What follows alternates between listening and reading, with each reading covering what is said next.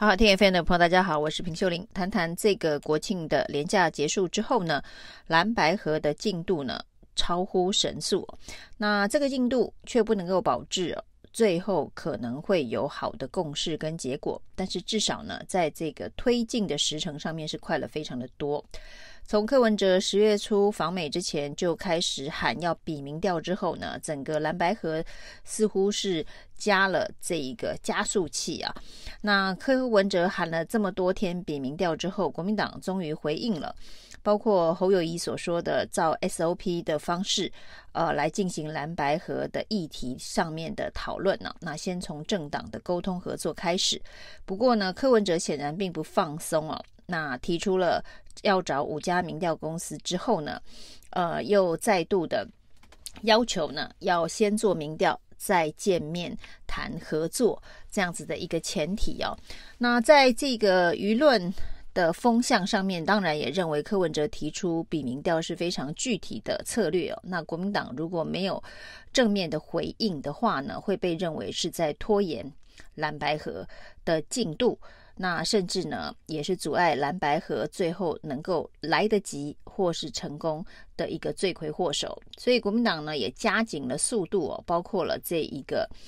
侯友宜提出了要由金普聪跟黄建庭啊一个党一个竞选总部的两号重要人物呢，跟柯阵营见面来谈蓝白合，要谈的是三层面六主题等等相关的议题啊。那柯文哲呢之前。提到国民党对于蓝白合进度的讨论是不断的在拖延这件事情哦。那既然呢，国民党已经提出了这一个谈判的人选跟代表啊，金普聪以及黄健庭哦，那柯文哲当然一方面呢，呃，表示哦，国民党可能会七拖八拖，那但是呢，却不愿意比民调，所以呢，他也火速的。呃，针对国民党所提出的沟通人选，也提出了他的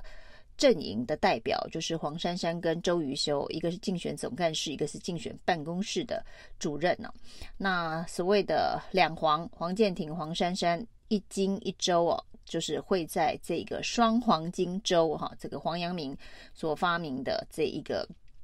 呃，口号啊，双黄金周当中，蓝白河有重要的进度跟进展嘛？其实外界都相当期待这样子的一个快速的发展了。不过柯文哲除了提批并民调之外，他又提出了更进一步的 SOP 哦。如果照用侯友谊的话，SOP 来讲的话，就是呢，先加三场的这一个政策的辩论会哦，就是。侯跟柯之间来个三场的政策辩论会哦，事实上双方阵营到目前为止也都提出了相当多的政见，的确是可以针对共同主题的相同或是不同的意见来进行政策的辩论哦。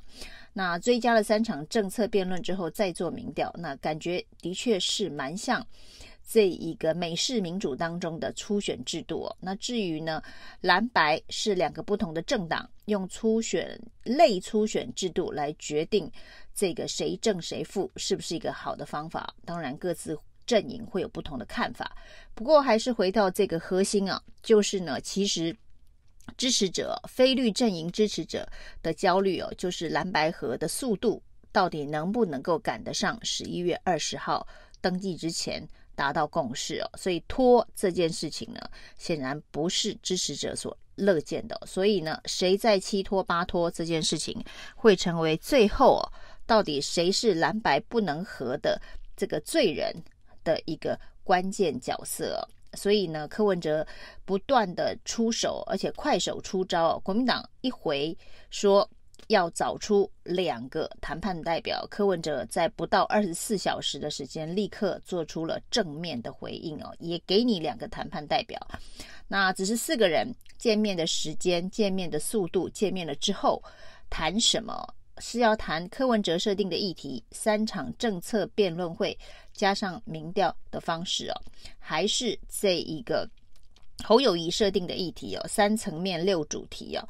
那如果三层面六主题呢，大家没有太多不同意见的话，是不是就会进入三场政策辩论以及民调进程的安排哦？那这都是未来关键的黄金双周哦，这个双黄金周哦，所必须面对面谈判之后的决定哦。那这中间当然还有一个非常关键的角色，就是韩国瑜哦。那之前呢，国民党很早就预告了韩国瑜会呃进入侯友谊的这一个造势场的重要角色哦。那包括了赵少康在十月十一号安排的战斗蓝的造势活动。侯友谊跟韩国瑜会同时现身哦。那十月十四号，侯友谊在新北市的造势大会呢，也邀请了韩国瑜哦。那韩国瑜本来是侯友谊阵营一张呃非常重要的大牌啊。那不过呢，在这一个。韩国瑜一回台湾呢，十月九号那一天呢，柯文哲跟韩国瑜就抢先见了面呢。而这个抢先的碰面的讯息哦，居然是由韩国瑜主动发送哦，不是柯文哲。那韩国瑜主动的发布他跟柯文哲见面的讯息，而且呢，提到的就是他跟。柯文哲谈的就是蓝白合作的议题，而在这个所谓的蓝白合作的议题、在野整合的议题上面呢、哦，韩国瑜还非常有礼貌的提到了郭台铭啊。那这一场柯韩见面呢、那韩国瑜说，呃，人人都是汤扣，那当然他是最大的这个汤扣。那柯韩在侯韩造势之前见面啊，这当然也让。外界有相当多的联想的空间呢。那在柯韩见面之后呢，十月十号当天呢，朱立伦立刻也跟韩国瑜呃约好了见面呢，而且还抛出了邀请韩国瑜担任国民党副主席的提议啊。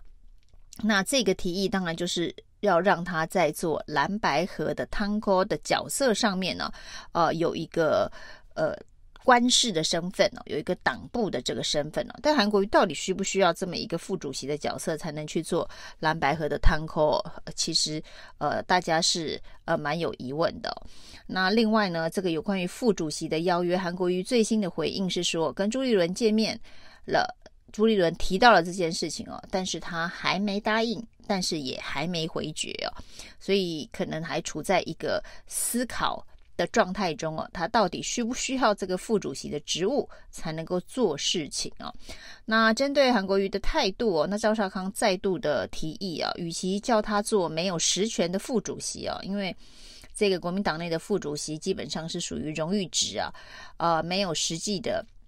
权力，那也没有实际负责的业务哦。那党主席当然可以临时赋予这一个相关的任务，但是呢，看来。对于韩国瑜来讲，这个副主席的职务，呃，于他要扮演的角色，哦，应该是呃可有可无哦。所以赵少康再度的这一个推荐啊，韩国瑜应该列为不分区的第一名哦。那未来啊，才有机会。也可以竞选立法院的这个院长哦。那当然，针对柯文哲所喊话的这个三场政策辩论加民调这件事情哦，看来，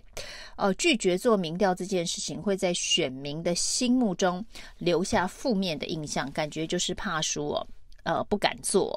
那对于蓝白合作没有诚意哦，所以呢，赵少康最新提出修正的做法，不是不做民调，而是提出哦，可以用加权的方式哦，比如说。民调占六十趴，政党实力占四十趴的角度，呃，去评估哦，这个蓝白合作之后谁胜谁负的问题啊。但是这个定义上面就蛮困难的。所谓的政党实力四十趴，难道要做的是这个国民党占一百，然后呢，民众党是零吗？那如果是一百比零的话，就是民众党先，国民党先拿了四十分呢、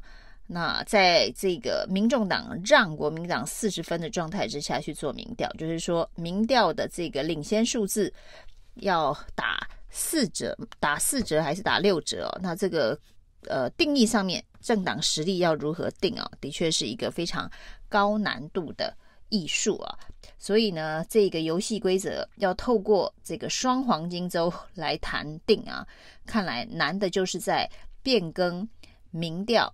跟政党实力加权的这个模型的重新建立啊，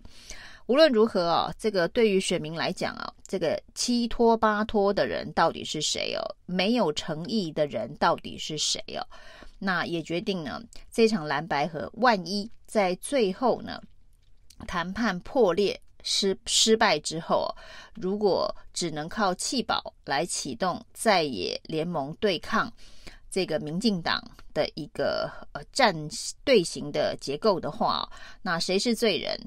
会影响的就是这个弃保流动的方向啊。所以不管是蓝白哪一方哦，啊，谁是七拖八拖没有诚意的那一方啊，都会处在一个相对上面比较不利的位置啊。以上今天评评理，谢谢收听。